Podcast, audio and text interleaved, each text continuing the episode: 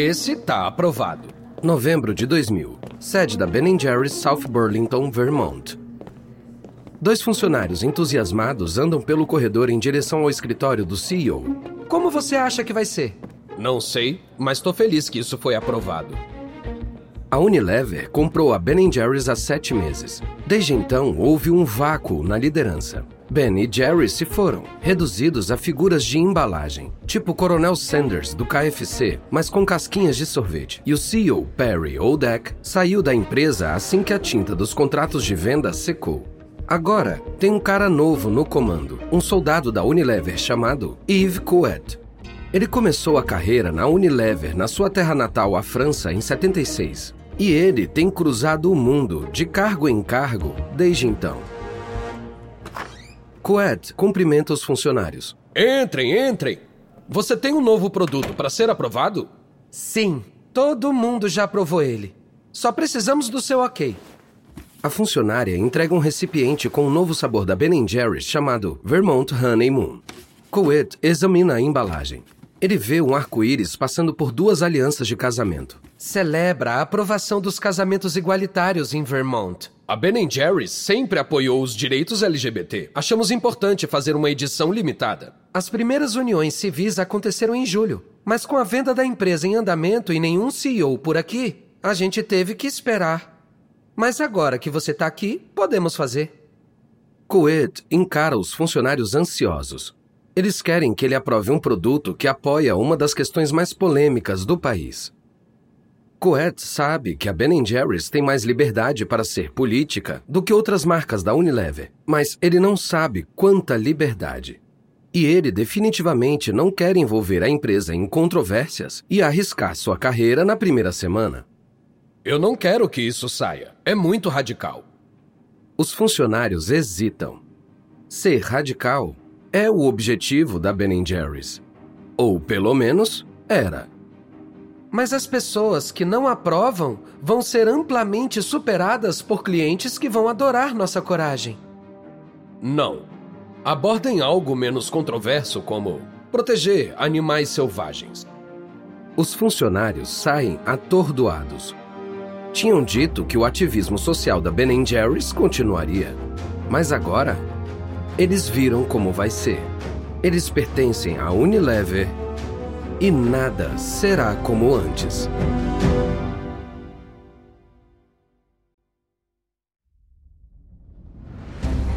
Da Wondery, eu sou Lucas Soledade e esse é o Guerras Comerciais.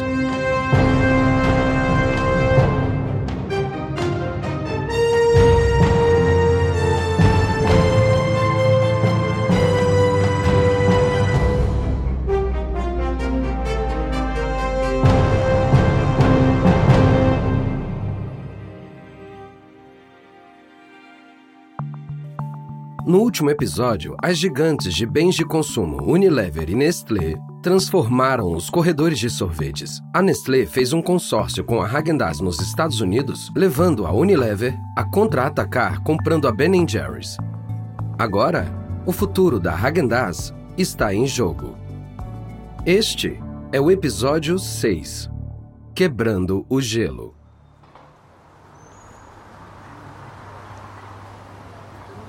Setembro de 2001, Xangai. No opulento distrito de Xinjiang, compradores ricos se preparam para o Festival do Meio do Outono. É o maior feriado da China depois do Ano Novo Chinês. E é costume comemorar dando bolos da lua para os outros. Mas esses pastéis redondos recheados com pasta de feijão vermelho e gema de ovo estão sendo ofuscados. Eles se tornaram o equivalente chinês do bolo de frutas britânico no Natal, tradicional, mas raramente amado. E é por isso que as pessoas mais ricas na China estão fazendo fila do lado de fora do café da Häagen-Dazs. No balcão, uma mulher com uma bolsa da Louis Vuitton olha os bolos da lua artesanais de sorvete no freezer. Um chá verde, na verdade, dois chás verdes e dois de morango. A atendente começa a guardar os bolos da lua com cuidado. Eles têm a forma da iguaria tradicional, mas em vez de pasta de feijão e gema de ovo, tem sorvete e uma bola de sorvete de manga dentro. E a massa é feita com uma base de chocolate crocante. A atendente amarra uma fita na caixa de aparência cara. ficou 1.072 yuans. É um preço exorbitante, equivalente a quase 130 dólares, mais de um mês de renda para o habitante médio da cidade chinesa. Mas a mulher não hesita enquanto conta o dinheiro. Ela e a família estão entre os vencedores da nova economia chinesa e esses bolos da lua da Häagen-Dazs vão impressionar muito o chefe do seu marido. Quando a Häagen-Dazs entrou na China em 96, sua estratégia parecia maluca. Em vez de competir com outros sorvetes, ela se apresentou como um luxo ocidental à altura da Cartier e da Rolls-Royce. Para projetar essa imagem, ela cobrava caro, importava todos os seus sorvetes da França e só abria cafés nos lugares mais exclusivos. Cinco anos depois, seus cafés são pontos de encontro populares entre os ricos, seus bolos da lua são símbolos de status e a estratégia parece visionária. Mas não é só a elite recém-criada da China que ama a Häagen-Dazs. A gigante dos cereais matinais, General Mills, também ama. Algumas semanas depois do Festival do Meio do Outono, a fabricante do Cheerios compra a Pillsbury, proprietária da Häagen-Dazs, por 10,5 bilhões de dólares. A Häagen-Dazs é um grande motivo do interesse. É uma marca de bilhões de dólares e seu sucesso na China sinaliza tempos ainda melhores pela frente. Mas tem um problema. A operação da marca nos Estados Unidos está envolvida em um consórcio com a Nestlé, então a General Mills e a Nestlé fazem um acordo. A General Mills licencia o controle da Häagen-Dazs nos Estados Unidos e no Canadá para a Nestlé por 99 anos. Em troca, a Nestlé desembolsa 640 milhões de dólares. Mas a Nestlé ainda não acabou de tomar sorvete. Seis meses depois, ela compra a Dryers por 2 bilhões e meio de dólares e incorpora a Häagen-Dazs e suas outras marcas de sorvete. Agora, a Nestlé tem um pouco menos de 20% do mercado de sorvetes americano, que movimenta 20 bilhões de dólares, e se coloca lado a lado com sua arquirrival Unilever. O acordo também mata a Dreamery, a marca de sorvete super premium da Dryers. Desde o lançamento em 99, a Dreamery tinha se tornado a terceira colocada, a RC Cola dos sorvetes gourmet, com vendas anuais de 60 milhões de dólares. Mas para os reguladores antitruxas aprovarem a compra da Dryers, a Nestlé teve que descartar a Dreamery. O sumiço da Dreamery restaura a velha ordem.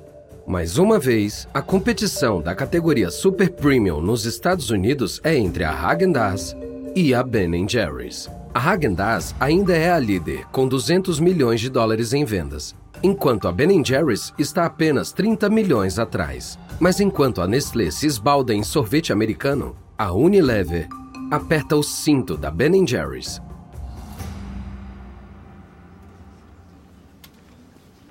Verão de 2005, South Burlington, Vermont. O novo chefe da Ben Jerry's, Walt Freeze, está diante do conselho independente da marca e esfrega a nuca nervosamente.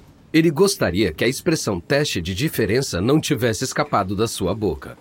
Um membro do conselho pressiona Freeze. Eu perguntei o que significa teste de diferença. É, é uma. É uma tática. Os custos fixos e o preço dos ingredientes estão subindo. Precisamos cortar gastos para atingir as metas de lucro. Estamos transitando para ingredientes mais baratos aos poucos. A cada etapa fazemos teste de diferença para ver se os clientes percebem a mudança. Se não perceberem, continuamos. É menos arriscado que uma queda brusca na qualidade. Então, você está baixando a qualidade do produto aos poucos? o que já foi feito? A quantidade de manteiga caiu de 16 para 14% em alguns sabores. Também estamos colocando mais ar e diminuindo os pedaços. Freeze parece preocupado. Quando a Unilever comprou a Ben Jerry's, concordou em criar esse conselho independente para proteger a qualidade e a missão social da marca. Até agora, isso tem sido conversa fiada. Não funcionou porque a Unilever demitiu funcionários, afastou a marca de controvérsias e diluiu seu trabalho de responsabilidade social. Mas dessa vez, a Unilever pode ter passado dos limites. Todos miram no membro do conselho, Jeff Furman. Ele é calvo, com longos cabelos grisalhos e barba, e é o mais próximo que a Ben Jerry's tem de uma figura paterna. Ele conheceu Ben Jerry antes deles fazerem sorvete e entrou para o conselho em 82. Sua política rendeu a ele o apelido de Esquerda de Lenin entre os executivos da Unilever. Outros membros do conselho veem ele como teste decisivo. Se algo está bem com Furman, provavelmente está tudo certo. Furman encara Freeze o acordo de venda exige que a Unilever consulte o conselho antes de alterar o produto. Freeze, engole. Recuperar a qualidade vai custar milhões. E o conselho tem o poder de processar a Unilever por compliance. Furman pensa sobre as opções. Os lotes de qualidade inferior já estão nas lojas. A Unilever não vai querer voltar atrás. Além disso, um processo seria o último recurso. Fazer isso é arriscar uma batalha judicial de alto nível que pode destruir a reputação da Ben Jerry's. Furman olha para Freeze. No futuro, por favor, consulte o conselho antes de fazer alterações. Mais uma vez, o conselho fugiu da briga. E a erosão dos ideais da marca vai continuar.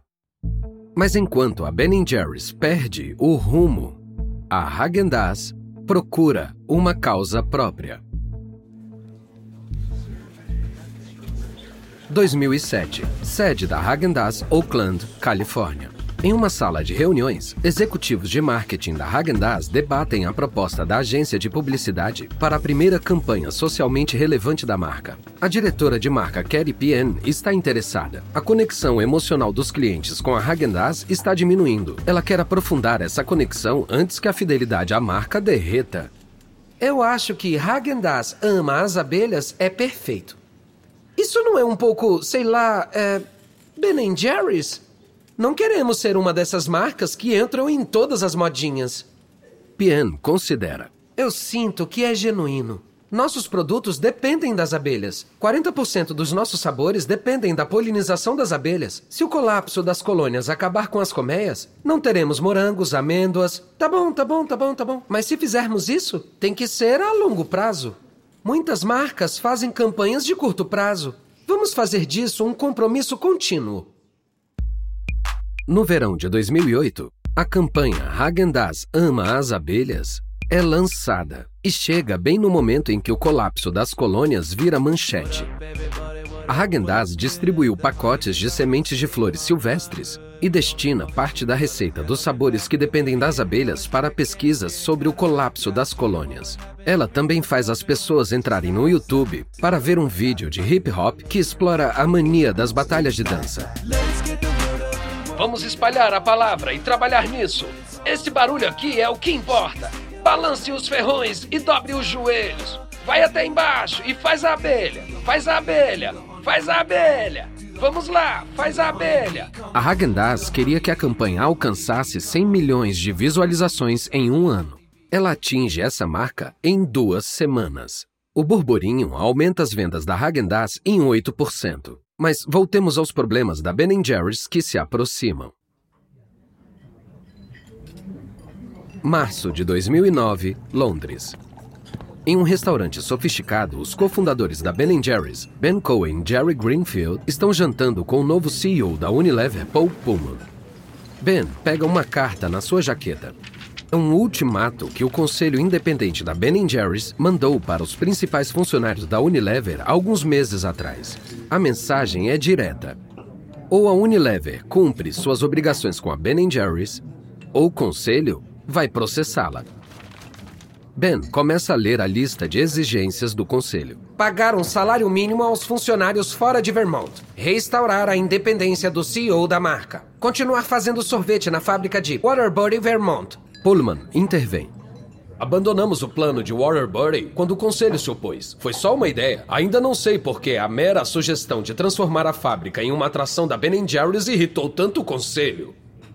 Jerry responde: É pelo padrão de conduta da Unilever. Entendo que o conselho tenha visto isso como mais um corte de gastos.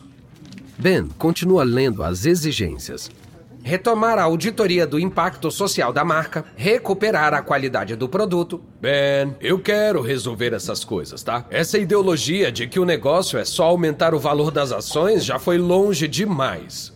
É insano. Nosso cofundador, William Lieber, fez da empresa dele o principal exemplo de capitalismo responsável naquela época. Eu quero que a Unilever volte a ser um exemplo. E para isso, eu preciso da Ben Jerry's. Nenhuma marca da Unilever saberia fazer isso. A Ben Jerry's pode ensinar para todas as nossas marcas. Pullman parece sincero. Mas Ben e Jerry já ouviram promessas parecidas da Unilever antes. Ben aponta para Pullman. O ponto é: se a Unilever não cumprir com os termos de venda, o Jerry e eu não vamos ficar quietos sobre o que está acontecendo. Vamos tentar resolver juntos primeiro. Um escândalo público pode prejudicar a marca e os funcionários. Acho que ninguém quer isso. Eu prometo que vamos fazer tudo certo. Nos próximos meses, os ventos da mudança sopram na Ben Jerry's. Os sabores voltam a ter as especificações originais e mais caras e os trabalhadores fora de Vermont recebem um salário digno. Os gerentes da Unilever e o Conselho Independente concordam com um plano de cinco anos para re-radicalizar a Ben Jerry's. O plano inclui a retirada de alimentos geneticamente modificados dos seus produtos e utilizar apenas fornecedores que tenham seus padrões socioambientais. E em setembro de 2009, a marca visibiliza a aprovação do casamento igualitário em Vermont, mudando temporariamente o nome do sabor Chubby Hubby para Hubby Hubby. Depois de 10 anos se apoiando nas glórias do passado, a Ben Jerry's está mais uma vez definindo o ritmo para empresas que querem lucrar e mudar o mundo. E o resto da Unilever está começando a seguir o exemplo. Mas enquanto a Ben Jerry's redescobre o seu norte, um esperançoso de Hollywood está prestes a agitar a cena super premium.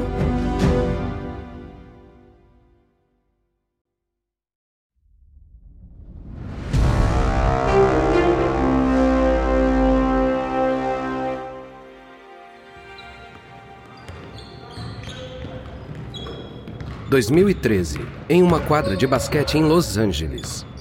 Justin Wolverton pede um tempo e sai da quadra. Ele é um advogado de 34 anos obcecado pela saúde e com topete no cabelo. Ele senta ao lado do seu colega de trabalho, Doug Button. Foi um belo treino. Button se vira para Wolverton. Tem um olhar sério no seu rosto de menino. Tenho novidades.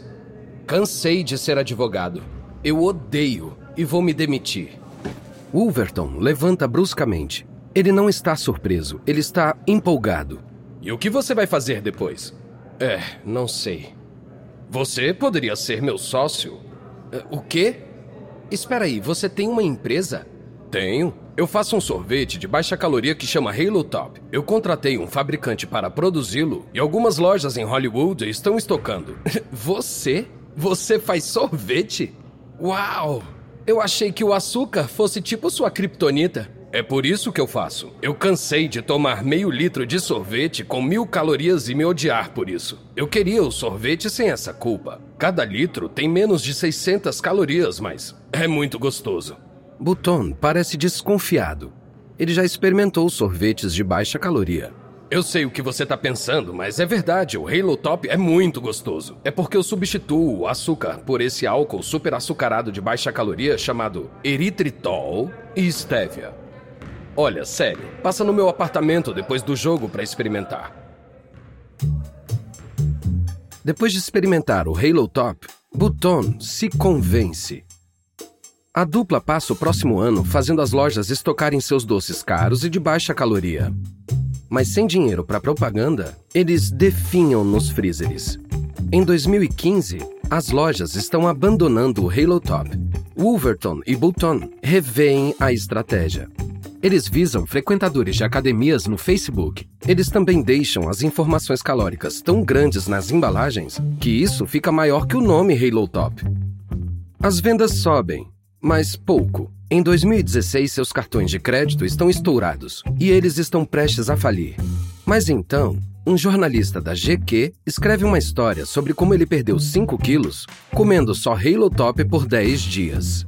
É uma dieta estúpida e potencialmente perigosa, mas a história pega fogo nas redes sociais. Influenciadores começam a recomendar a marca. Celebridades como Khloe Kardashian começam a soltar o nome Halo Top. As vendas dobram um mês após o outro. Os supermercados descobrem que as pessoas não tratam o Halo Top como sorvete. Em vez de comprar alguns, eles compram o suficiente para comer um pote por dia. Em 2016, as vendas da Halo Top atingem 50 milhões de dólares, permitindo que a marca tenha seu primeiro anúncio de TV protagonizado por um demônio que vai ao céu para fazer uma queixa. O que é isso aqui? Sorvete Halo Top. Acabamos de criá-lo. O que você achou? É delicioso, mas só tem 280 calorias, 40 gramas de proteína. Isso, você pode comer um pote inteiro e se sentir bem. Não! Você devia sentir vergonha. Sai do meu território, cara de pena. Então, no verão de 2017, o Halo Top faz o inimaginável ele supera a Ben Jerry's e a Häagen-Dazs nos mercados americanos. A notícia surpreende as duas empresas. Nenhum concorrente tinha chegado nem perto de igualar as vendas antes. Preocupada, a Ben Jerry's lança uma linha de baixa caloria chamada Moeforia. Mas cada colher ainda é três vezes mais calórica que o Halo Top. A Häagen-Dazs se encontra em apuros. Faz tempo que ela se recusa a usar os emulsificantes e estabilizadores usados no Halo Top. A marca também não sabe como entregar sabor enquanto tira o açúcar e a gordura que deixam o sorvete tão delicioso. Em um momento, a Häagen-Dazs tem a ideia de usar leite ultrafiltrado, mas leva mais de um ano para acertar nas receitas. No início de 2020, a linha de baixa caloria da Häagen-Dazs, a Heaven, finalmente chega. A essa altura, o fogo que a Halo Top começou já está queimando. A onda de entusiasmo com sorvetes de baixa caloria chegou ao pico. As vendas do Halo Top caíram para 200 milhões de dólares, comparado ao pico de 2018 de 360 milhões. Mas o grande boom do Halo Top e a ascensão de novos super premiums como o Genis e o Talent sugerem que o duopólio Ben Jerry's Häagen-Dazs não é tão estável quanto costumava ser. E isso torna a estabilidade mais importante do que nunca para os dois principais barões do sorvete. Os ideais progressistas embutidos na marca ajudam a Ben Jerry's a acompanhar os novos tempos. Nos anos 80, os Peace Pops eram contra a Guerra Fria. Hoje, apoiam Black Lives Matter e como acontece com Peace Pops, para cada cliente afastado pelas questões políticas, há outro ansioso para comprar uma marca que compartilha seus valores. Mas para a Häagen-Dazs, a forma de seguir sendo relevante não é tão óbvia. Verão de 2020, Oakland, Califórnia. É uma nova década e um novo começo para a Häagen-Dazs. Depois de anos tentando superar a Unilever, a Nestlé perdeu o gosto pelos sorvetes. Ela transferiu sua participação em sorvetes nos Estados Unidos para a um consórcio com uma empresa francesa de capital privado. Mas para a equipe da Häagen-Dazs, a mudança para uma empresa dedicada a sobremesas congeladas é uma oportunidade de repensar sua identidade. Em uma sala de reuniões, a diretora de marketing Elisabel Marques conduz uma verificação de integridade da marca. Os resultados sugerem que a Häagen-Dazs perdeu um pouco de relevância. A gente tem que fechar essa lacuna, certo? Então, vamos pensar sobre o que a marca representa e como ela pode evoluir. A diretora de marketing, Rachel Javen, dá uma sugestão. Tem qualidade, mas estamos 100% dedicados a isso. Com certeza. Isso não vai mudar, então. O que mais? Que tal o luxo? Häagen-Dazs diz luxo, mas o que ela diz sobre luxo é. datado? É, isso. Existem diferentes tipos de luxo, né? Vamos explorar isso. Alguns meses depois, com a pandemia de Covid-19 em curso, a equipe entra em uma reunião no Zoom. Eles estão aqui para ouvir o publicitário de Los Angeles, Keith Cartwright, compartilhar seu plano para renovar a visão de luxo da marca. Que a Häagen-Dazs seja uma marca que prioriza a cultura e não o produto. Ele mostra uma fotografia de Ruben e Rose Meadows, o casal que criou a Häagen-Dazs e a ideia de sorvete super premium. Eles estão na frente da fábrica de sorvetes de South Bronx, onde tudo começou. Ruben e Rose criaram a Häagen-Dazs para ser um pequeno luxo que todos pudessem desfrutar. Mas o que é luxo? Antes era algo que estava em uma torre de marfim, mas hoje o luxo é a autoexpressão. Algo que você define com seus próprios termos. Não precisa ser sério. Pode ser lúdico também. O luxo existe em momentos grandes e pequenos também. Não importa onde você esteja, e a Häagen-Dazs pode ser parte disso. Cartwright mostra outra fotografia. Nela, uma jovem está parada ao lado de um freezer alto e feito de vidro em uma farmácia. Ela está comendo Häagen-Dazs de morango direto do pote com uma expressão de felicidade. Ao lado estão as palavras O luxo está onde você está. Hashtag Isso é Das. Com a campanha da hashtag Isso é Das, a Häagen-Dazs vai deixar de lado sua antiga definição de luxo. Ela vai oferecer uma plataforma para criadores novos, diversos e subrepresentados usarem seu talento para compartilhar sua definição de luxo, seja ela qual for. Já passaram 60 anos desde que Ruben Meadows redefiniu o sorvete. Desde então, sua marca gerou muitos imitadores, brigou com a Ben Jerry's e até aprendeu a coexistir com sua rival de Vermont e mudou de mãos muitas vezes. Mas ao contrário da maioria das marcas que são engolidas por grandes corporações, a Häagen-Dazs, assim como a Ben Jerry's, se manteve fiel às suas raízes. E talvez seja por isso que as duas continuam congeladas no topo da cadeia alimentar super premium.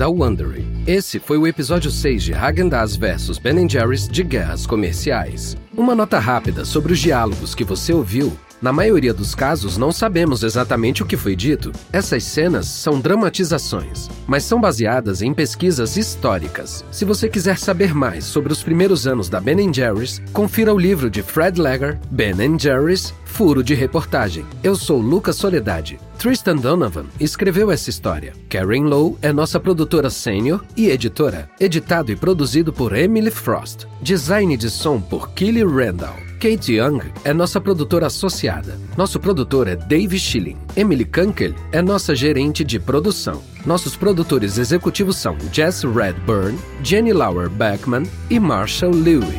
Criado por Hernan Lopes para o Wondering.